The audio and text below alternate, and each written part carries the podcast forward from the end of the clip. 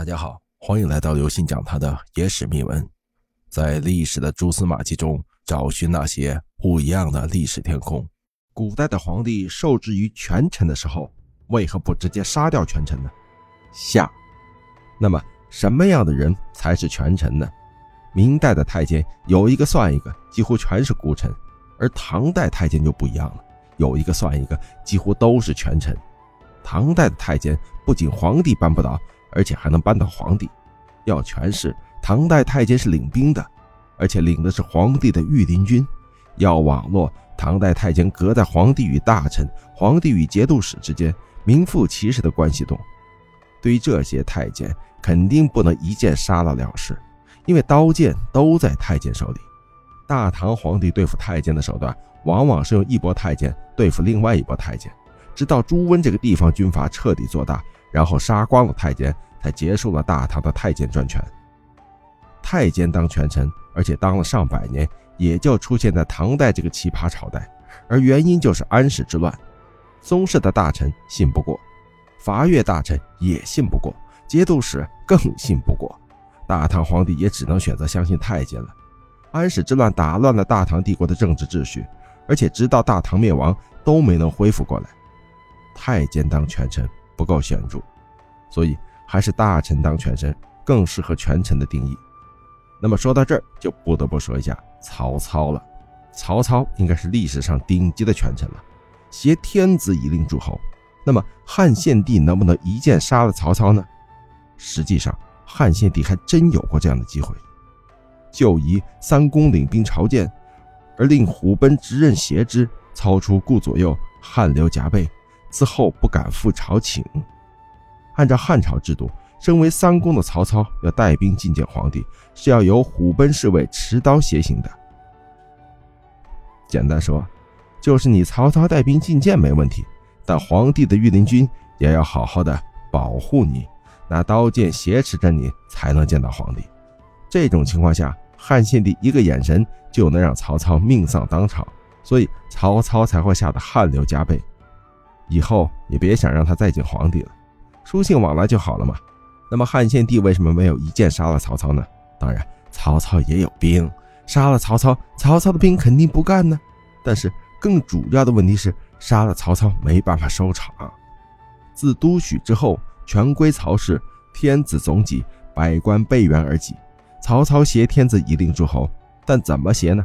曹操天天在朝堂上拿剑威逼皇帝下旨吗？那是土匪手段。权臣不会这么玩权臣的玩法是政令不出金銮殿，而出自丞相府。天子任命的官员统统靠边站，曹操的幕僚团才是大汉的真正主宰。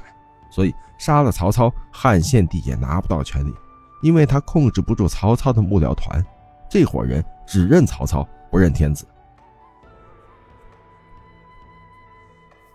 设使国家无有孤。不知当几人称帝，几人称王？这话出自曹操的《让县自明本志令》。曹操原话的意思是：假使国家没有我曹孟德，还不了解有几人称帝，几人称王了。即便让汉献帝控制了曹操的幕僚团，也就是丞相府，那也没啥用，因为他控制不住当时的大汉天下。杀死董卓之后，王允辅政，然后却是李榷、郭汜起兵刀。大汉天子和大汉朝廷连个关中都控制不住，最后只能狼狈东逃。如果不是曹操这个权臣出手接应，皇帝和朝廷可能就都饿死了。那有这个逻辑在，汉献帝就不能一剑杀了曹操了事。一剑杀了曹操，曹操的死党要报仇啊！汉献帝是天子也没用，断人财路，杀人父母，曹操就是这帮人的父母。即便是曹操的死党不报复，或者报复不成，那也不行。因为天下诸侯会再起干戈，到时候汉献帝连个许昌这个地方都保不住啊！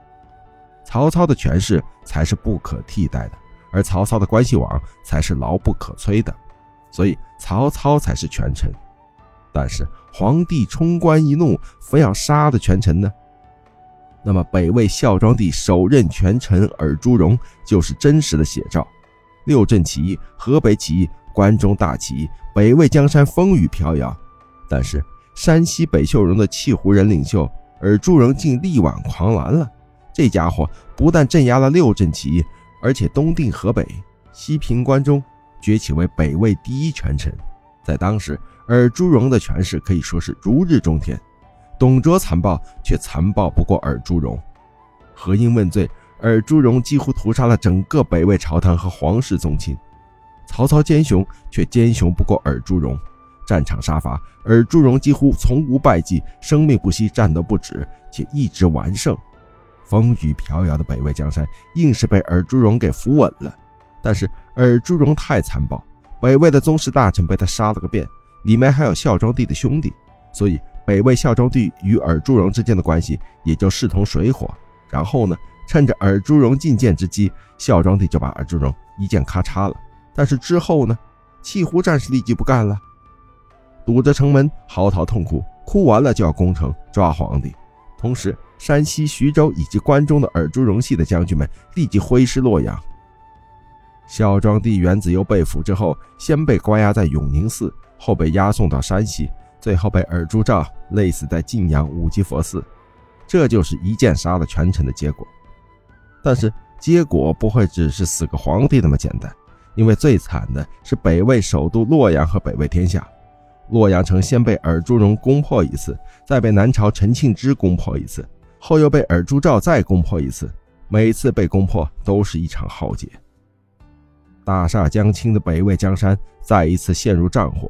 高欢、尔朱兆、宇文泰这些人已经不考虑什么问鼎中原了，而是死磕到底。一剑杀了权臣的后果很严重，所以历史上很少有扳倒权臣的例子。但凡成了权臣，几乎就是一直权臣到死了。如果能扳倒，那就一剑杀了就行。但是，一剑杀了就行，都是孤臣，不是权臣。因此，往往只能等到权臣的物理生命结束，然后才可能有所作为，或者是掺沙子，或者是拔钉子，或者是取而代之。权臣死了才行。汉朝的霍光算是权臣，但霍光活着的时候，谁也撼动不了。等霍光死了，事也就废了，王也就废了。这个时候，皇帝才有出手的机会，再搞政治清算。比如东晋的当轴士族也是权臣，王敦活着的时候，皇帝没辙；桓温活着的时候，皇帝还没辙。只有等他们死了，司马皇室才能硬起来。那么，权臣的背后逻辑是什么呢？权臣的第一逻辑，政治秩序先被破坏，权臣才会出现。自始皇帝以来。政治秩序的核心就是官僚秩序，官僚秩序不乱，权臣就不会出现，甚至嚣张不可一世的孤臣也不会出现。因此，宋代虽然各种宽松软，但官僚秩序足够精密，所以出不来权臣。明代不仅严谨硬，而且官僚秩序更精密，所以到死也出不来权臣。同理，清代也是如此。权臣的第二逻辑，政治秩序要被维护，只能依靠权臣。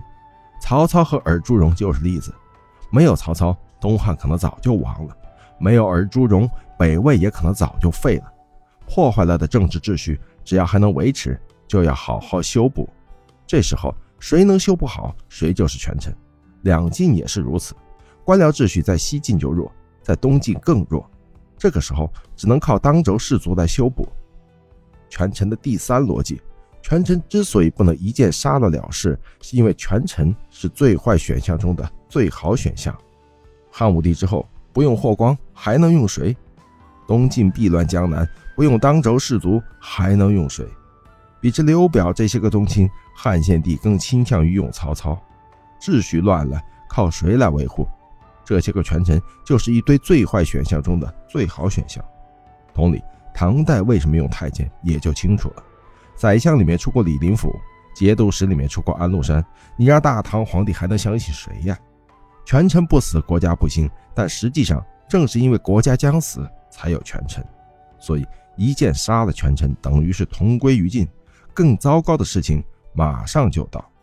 而凡是一剑杀了就行的，统统不是什么权臣，而是孤臣。